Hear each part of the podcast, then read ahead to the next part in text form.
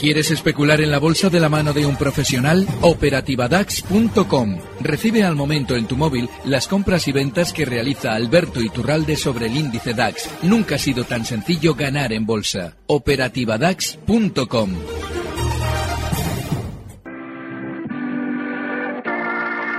91 533 1851.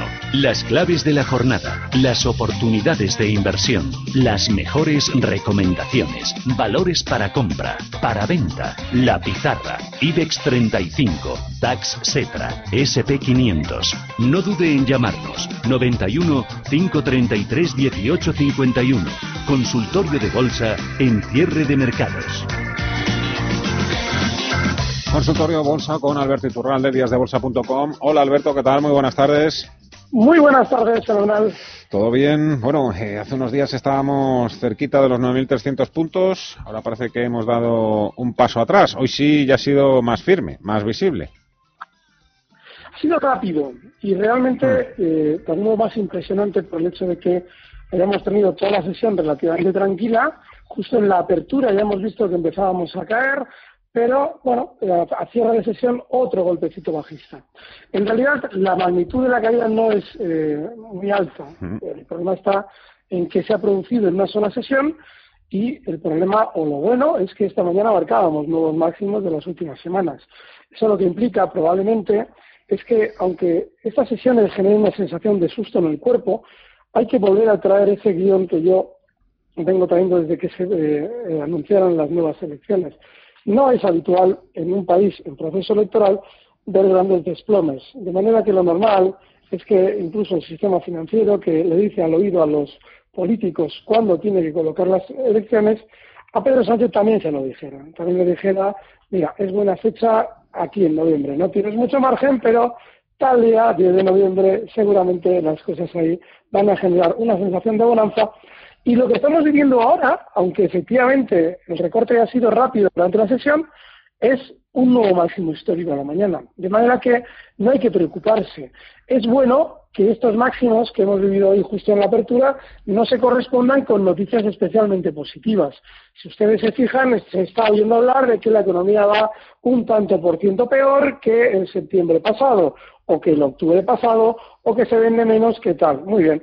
Eso es un proceso de empobrecimiento continuo, pero si las noticias nos las están dando mientras el mercado globalmente está subiendo durante estas semanas, es bueno. El recorte que hemos vivido, lo más normal es que sea para ir lavando largos, para ir sacando gente del mercado y seguir subiendo después. Desde luego en octubre vamos a comprobar de qué costuras está hecha la subida de la bolsa.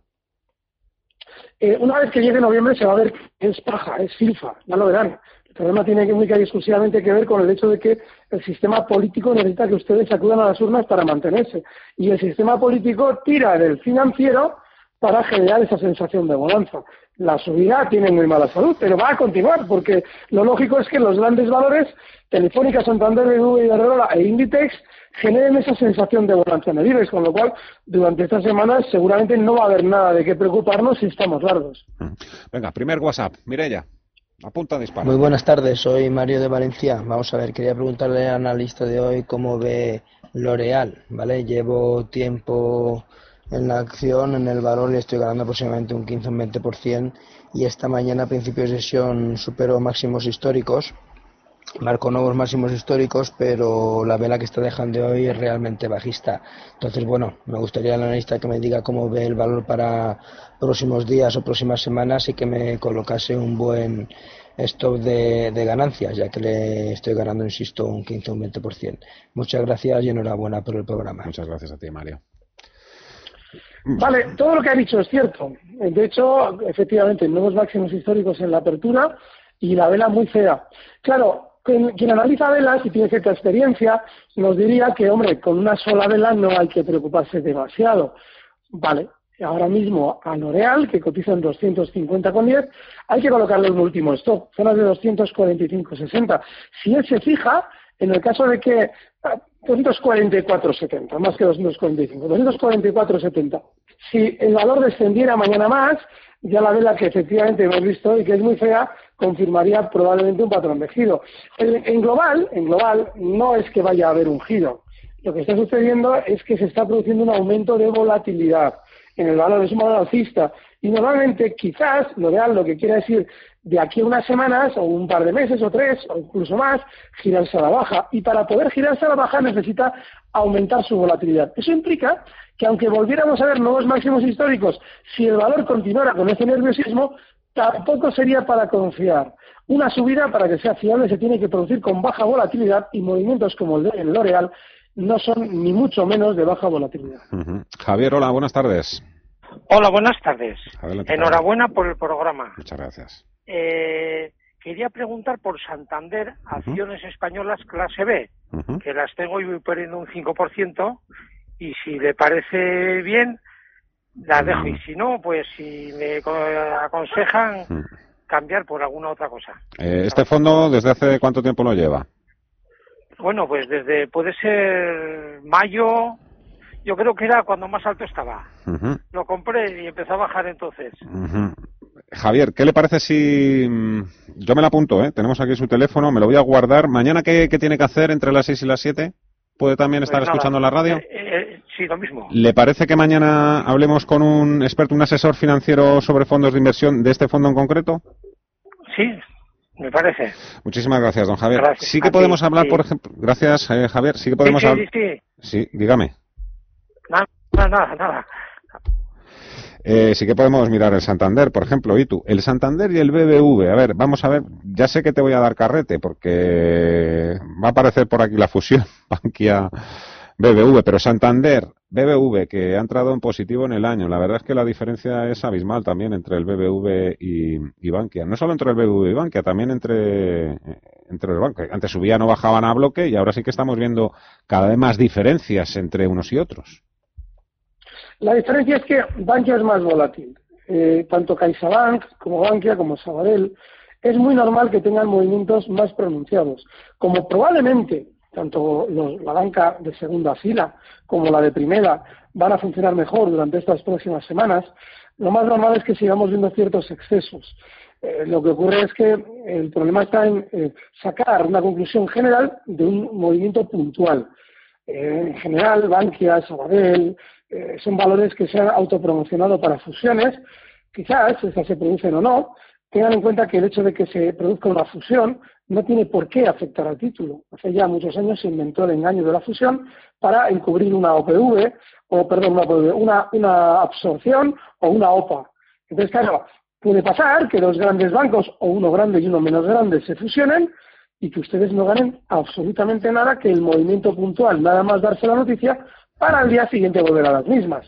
Con lo cual tengan muchísimo cuidado de tomar decisiones en función a teóricas OPAs que no están en la mesa. ¿Tienes un teléfono fijo a mano? No, y, no entiendo porque es que no... no... Pero es que hay en algunos momentos eh, se pierde y eso, necesitamos ser sobre todo... Yo estoy súper quieto, desde que me habéis avisado estoy muy quieto. Súper preciso. Vamos a hacer una pausita y vamos a intentarlo en este minuto y medio, 90 segundos que tengo, a ver si podemos arreglar el, el problemilla. Tranquilidad es el sonido del mar. Tranquilidad es invertir al tiempo que ahorras, diversificas y proteges tu inversión. Tranquilidad es invertir en oro con Degusa. Infórmate en el 9119 82900. Degusa Oro es tranquilidad. Cuando una empresa líder en alimentación une sabor y bienestar, hace algo único. Jamón cocido y pechuga de pavo bienestar. Javier Fernández, campeón del mundo y el pozo. Más información sobre hábitos saludables en nuestra web y redes sociales. ¿Me guarda un segundo el sitio que se me han olvidado los yogures? Sí, sí, adelante. Tres minutos custodiando el sitio en la cola, frenando a los que quieren colarse y añadiendo la presión de que está a punto de llegar su turno, todo suma seis euros y medio. Si esto no va contigo, ¿por qué tu cuenta te cobra por custodiar tus inversiones? Con la cuenta bolsa sin custodia de Selfbank, invierte cuando quieras y olvídate de la comisión de custodia. Selfbank, hazlo a tu manera.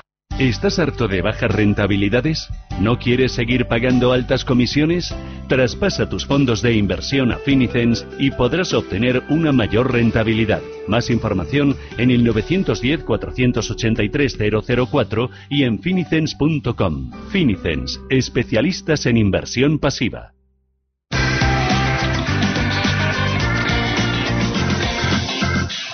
Seguimos en el consultorio de bolsa con Alberto Iturralde. ¿Cómo están algunos? Ramón Divisa dice, ¿ha llegado el momento de vender todo y salir corriendo? No, no, no porque además eh, hay una necesidad de noticias positivas. Ya no es solamente una cuestión en España de esas, eh, normalmente en periodo electoral la bolsa suba. Es que además se necesita que nos digan que todo es maravilloso. Hay que recordar un poquito de dónde venimos. Venimos de, pues eso, tres, cuatro semanas en agosto de una información terrible, mm. funeral continuo con aquello de la recesión mm. y no, mientras no tengamos todo lo contrario, no es eh, procedente el estar con miedo. Ya llegará, ¿eh? llegará el momento en el que eh, nos apetezca comprar por todas partes y ahí será el momento en el que a la contra de lo que hacíamos en agosto, animando a no estar tan pesimistas, pues en ese momento sí, tendremos que decir que hay que tener mucho cuidado. WhatsApp. Tardes. estoy muy interesado en conocer a medio largo plazo la plata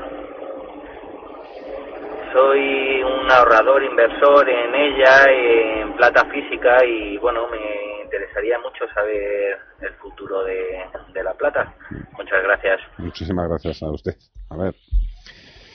Para, mira, para eh, de algún modo intentar prever en el medio y largo plazo qué puede suceder con la plata, por desgracia hay que mirar al oro.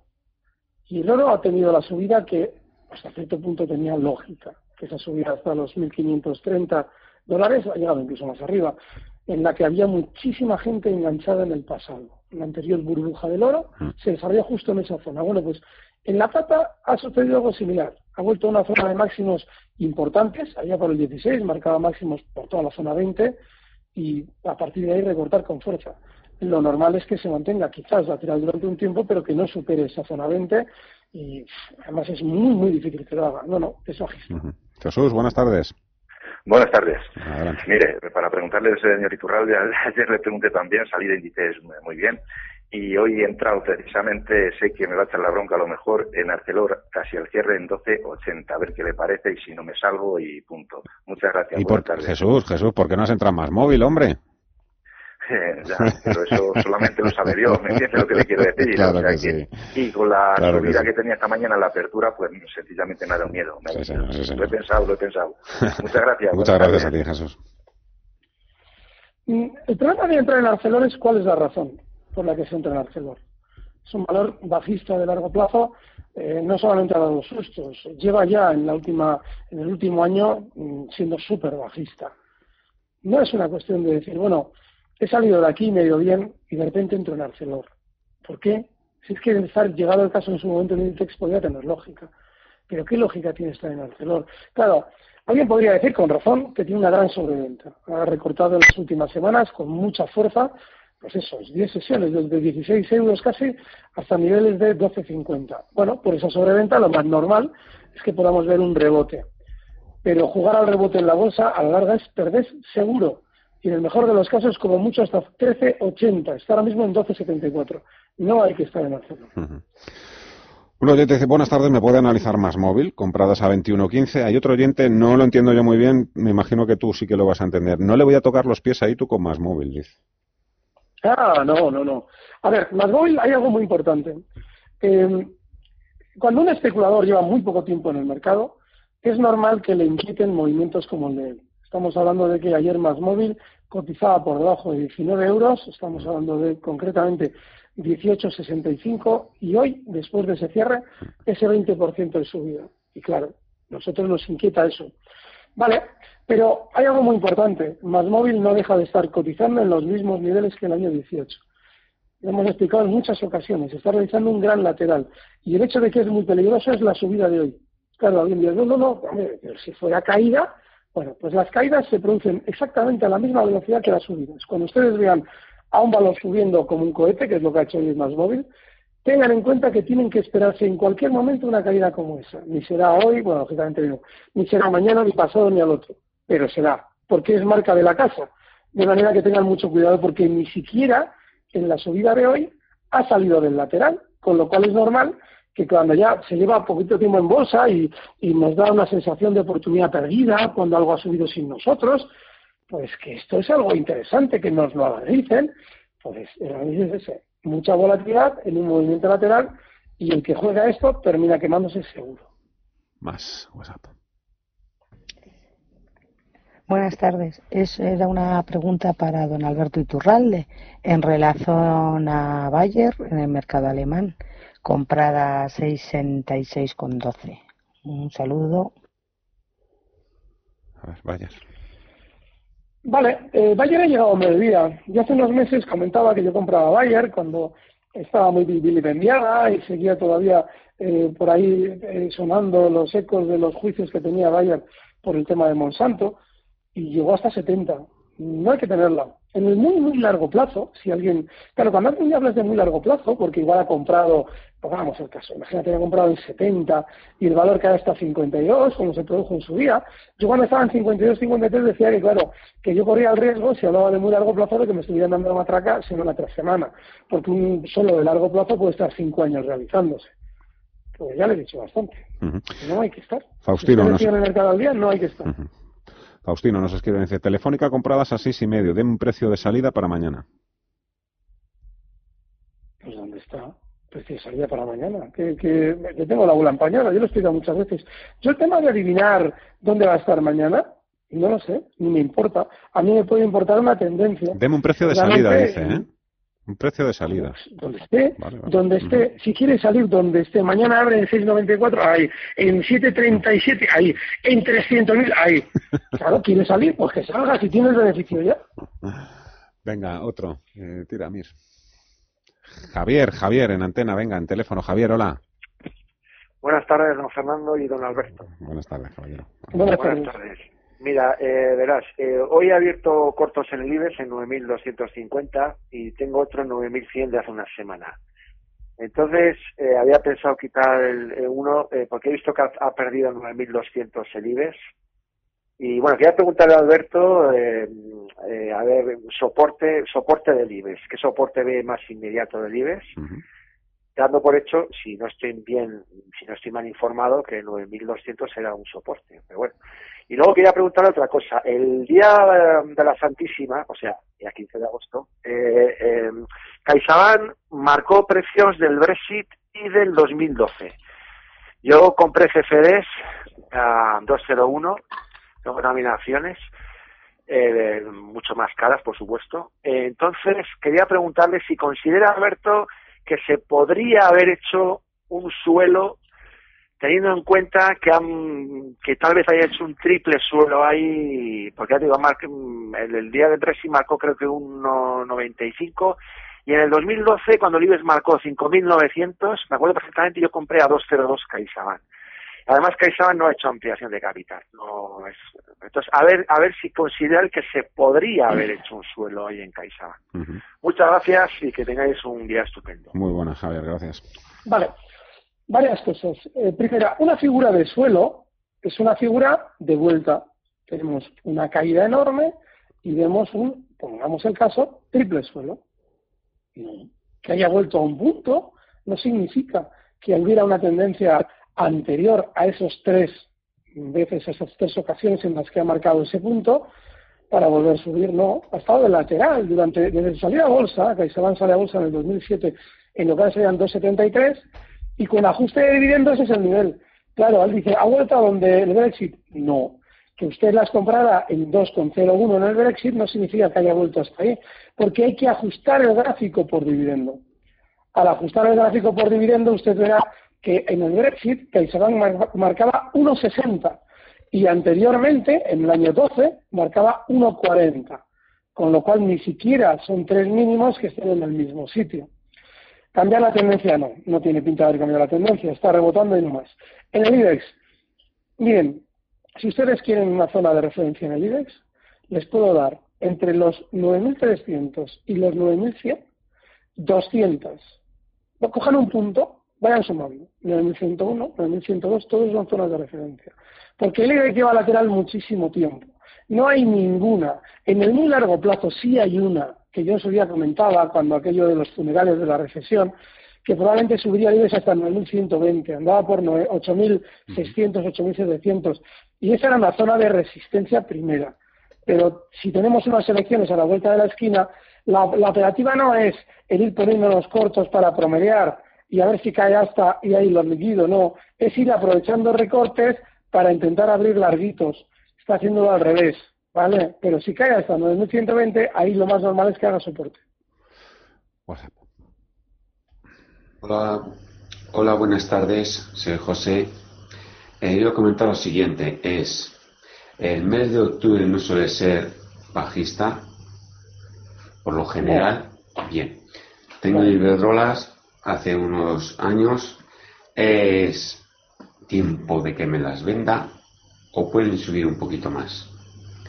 Y se podría comprar algo en el IBEX, según lo que dice usted, que puede subir mañana y de aquí a las elecciones. Muchas gracias por todo. Gracias Vale, no, no, octubre no es bajista. Y ese viene del engaño del crack del 29. Del octubre no sé qué, no sé si rojo, negro, amarillento. No, no es bajista. De hecho, normalmente octubre suele ser, bueno, no es que sea especialmente bajista, es que tengo por aquí, tengo por aquí la estadística. Lo tengo por aquí, ¿eh? Sí, pero no es, no es especialmente, no, no, no, no, especialmente bajista en septiembre. Desde 1950, lo tengo por aquí, a ver si la encuentra. Mira, desde entre 1950 y 2008 ha habido 69 meses de octubre, bueno, pues 41 han resultado positivos, el 60%, mientras que 28 se han saldado con, con balance negativo, claro, 40, es que es el problema. Claro, viene por la estadística eh, engañosa del 29. Y es que en aquel octubre la bolsa cae. Lo que nadie explica es que realmente el mes, el mes conflictivo suele ser septiembre. El, el crack del 29 comienza el 3 de septiembre del año 29. Ahí se marcan máximos y a partir de ahí comienza a caer. Sin embargo, como se produce un día o dos días concretos en los que hay una caída mayor, inmediatamente el efecto mediático de la bolsa se refiere a esos días, lo cual es un error y despista mucho al especulador, porque históricamente el mes malo ha sido septiembre. De ahí que me alegro de que hayas traído esta estadística, eh, Fernando, porque es que es súper importante ir eliminando mitos. No, octubre tiene la naturaleza normalmente de ser un mes relativamente alcista. Sí, sí, me alegro. Yo lo sabía por experiencia propia, no sabía la, estadística que has dado tú, pero me alegro un montón. Más por aquí. María dice, tengo compradas Alcoa de bolsa americana con algo de pérdidas. ¿Convendría salir o quedarme? Alcoa es un valor muy peligroso. Yo recuerdo cuando inició su última caída que todas las opiniones que se escucharon de Alcoa eran súper positivas. Les hablo de hace un año. Claro, ¿qué es lo que ocurre con Alcoa? Alcoa ha tenido ya un recorte enorme. Y como todos los valores que han tenido un recorte como este y además se han colocado en un soporte importante, zona de mínimos que ha marcado durante estos últimos días en 16.60, ahí sí hay un triple posible suelo. Si nuestro oyente de antes quiere echar un vistazo al, a Alcoa, ahí verá una tendencia previa muy fuerte a la baja desde el año 7, cae desde 108 dólares Alcoa y marca tres veces en la zona donde ha vuelto a marcar esta vez. Podría ser un triple suelo. Si es que quiere levantar el valor por encima de 60 dólares, está en 19.97. O sea, fíjense lo lejos que está. Bueno, pues yo creo que igual tiene algo de rebote, precisamente por esa gran sobreventa. Si tiene una, cierta pérdida del valor, puede esperar hasta zonas de 16.60 como último stop y si rebotara hasta niveles de 24.90, ahora está en 19.90, es para salir por esa gran sobrecompra que tendrá en ese momento, tendrá un rebote muy fuerte. Lucas dice que tiene una cartera diversificada, pero que le preocupan especialmente tres valores. Dos de bolsa española, dice que son Amadeus ACS y el tercero Hermes. Bueno, el que te tiene que preocupar es Amadeus. Amadeus eh, se olvida muchísimo eh, lo que ha pasado con este valor en los últimos 10 años. No les hablo de, los últimos meses, en los últimos 10 años vuelve a bolsa en el año 10. Nadie lo quiere. Además, yo recuerdo que una y otra vez, aquí por las tardes explicábamos que mientras nadie lo quiera, en Amadeus se podrá estar. ¿Qué pasa? Que Amadeus sube desde el nivel 9.40 hasta 80. Hasta 80 en esos 8 o 9 años que marcan la subida hasta el año 18. Y en el 18 entra en el Eurostox, sale su presidente a explicarnos en todos los medios económicos que son una compañía monopolística en su sector, no podemos vivir sin Amadeus. Y desde entonces no solamente ha tenido un fuerte recorte, sino que en el rebote, después de ese gran recorte, desde 80 recortó hasta 57, bueno, pues en el rebote posterior ha estado muy lateral después. Y ahora que la bolsa española ha tenido un rebote desde agosto, está en los mínimos de los últimos meses. Hay que tener en cuenta toda la historieta que hemos contado, porque es lo que te da a ver que probablemente en la bonanza del valor del año 18 se produjo una colocación de títulos tan importante que ahora no está interesado el núcleo duro de Amadeus en hacerla subir, con lo cual no hay que estar.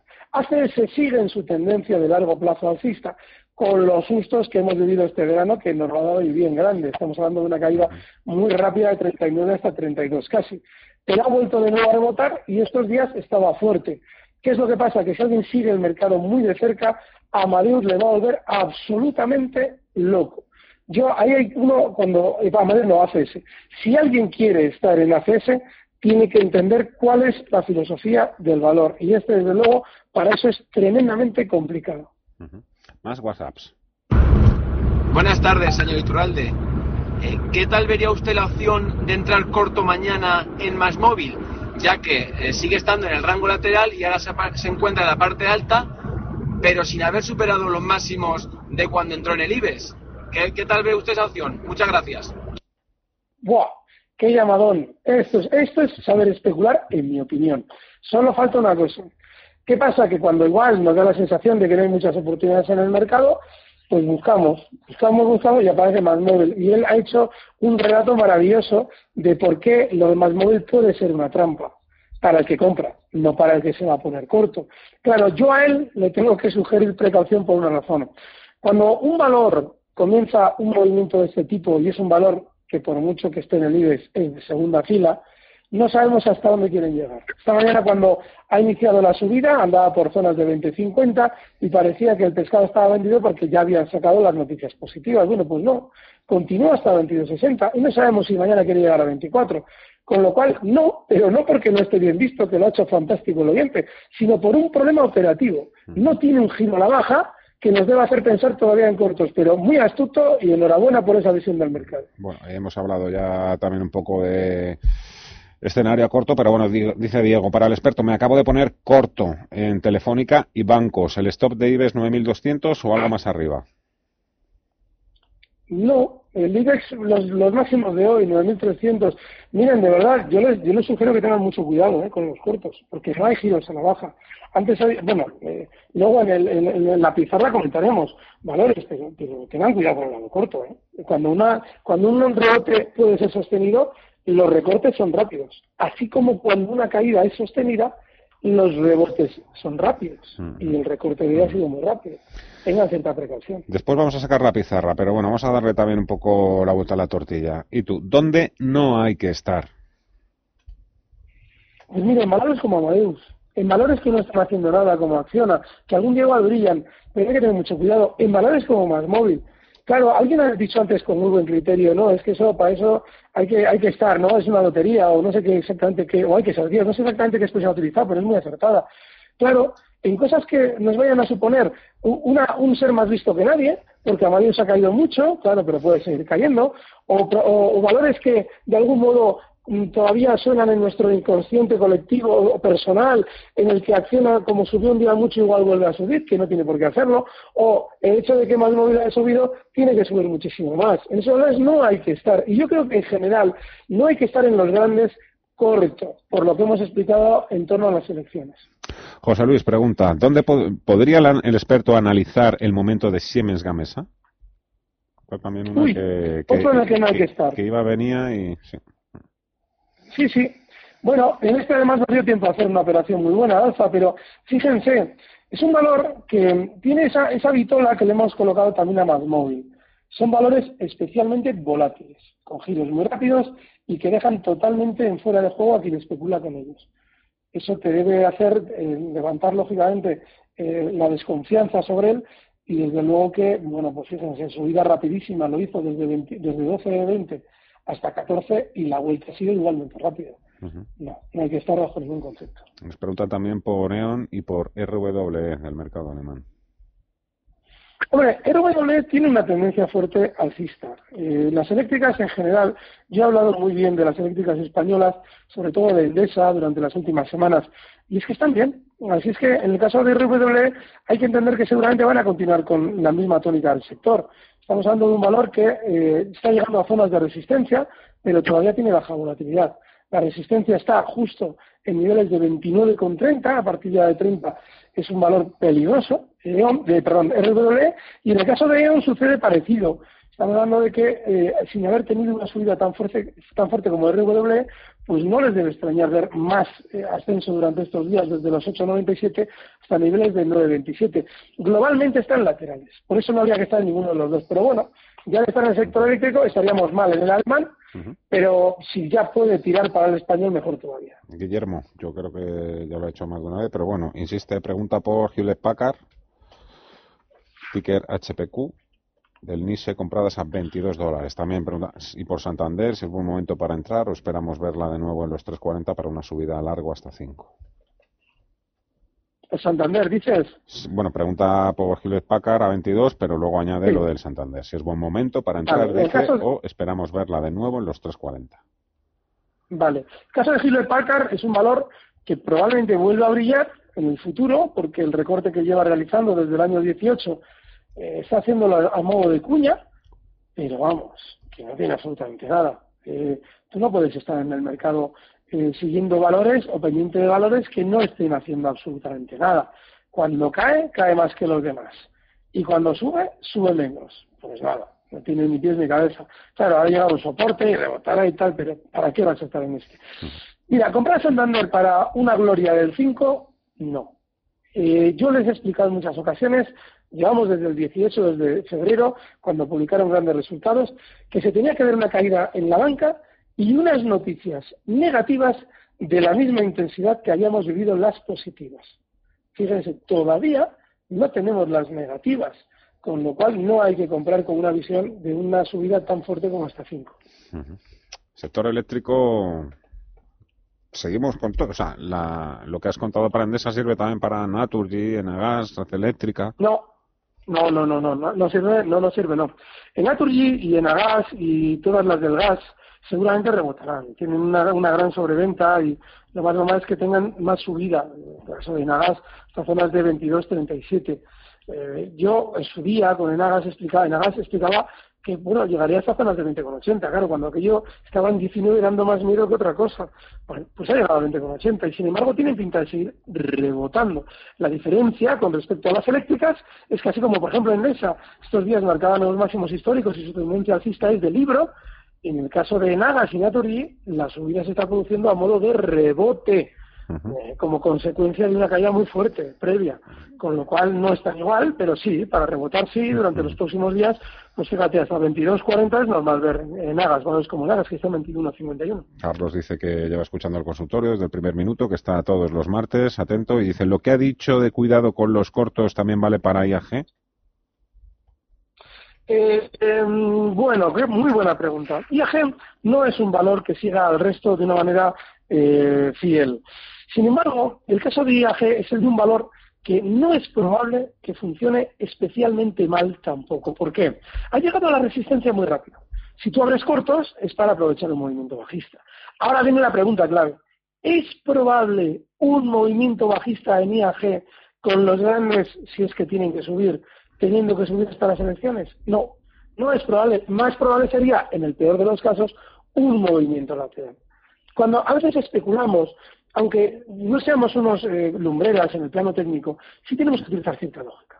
Si aceptamos la tesis o la hipótesis que se ha cumplido prácticamente siempre de que el mercado hasta elecciones quizás funciona algo mejor, ¿por qué tiene que hacerlo especialmente a mal viaje? Porque para tu abrir cortos necesitas que caiga. Igual está lateral. Así es que yo en principio no abriría los cortos. Aquí lo tengo que dejar por ahora. Alberto Iturralde, de díasdebolsa.com. Buen repaso, ¿eh? Está mal. Sí. Gracias. A ti. Muchas gracias. Abrimos hoy ficha a Fluidra, creo. Recibe al momento las operaciones de Alberto Iturralde vía SMS en tu móvil. Operativa DAX.com.